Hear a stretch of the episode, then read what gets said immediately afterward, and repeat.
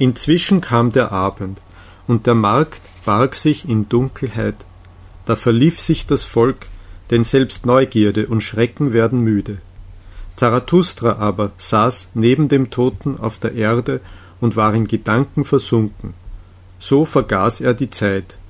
Endlich aber wurde es Nacht, und ein kalter Wind blies über den Einsamen.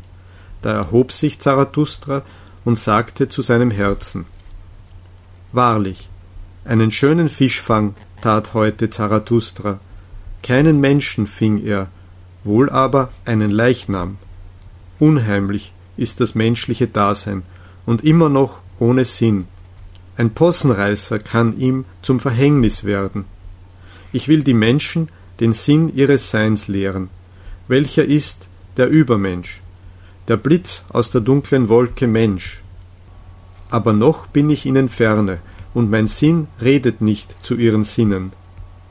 Eine Mitte bin ich noch den Menschen zwischen einem Narren und einem Leichnam. Dunkel ist die Nacht, dunkel sind die Wege Zarathustras. Komm, du kalter, steifer Gefährte, ich trage dich dorthin, wo ich dich mit meinen Händen begrabe.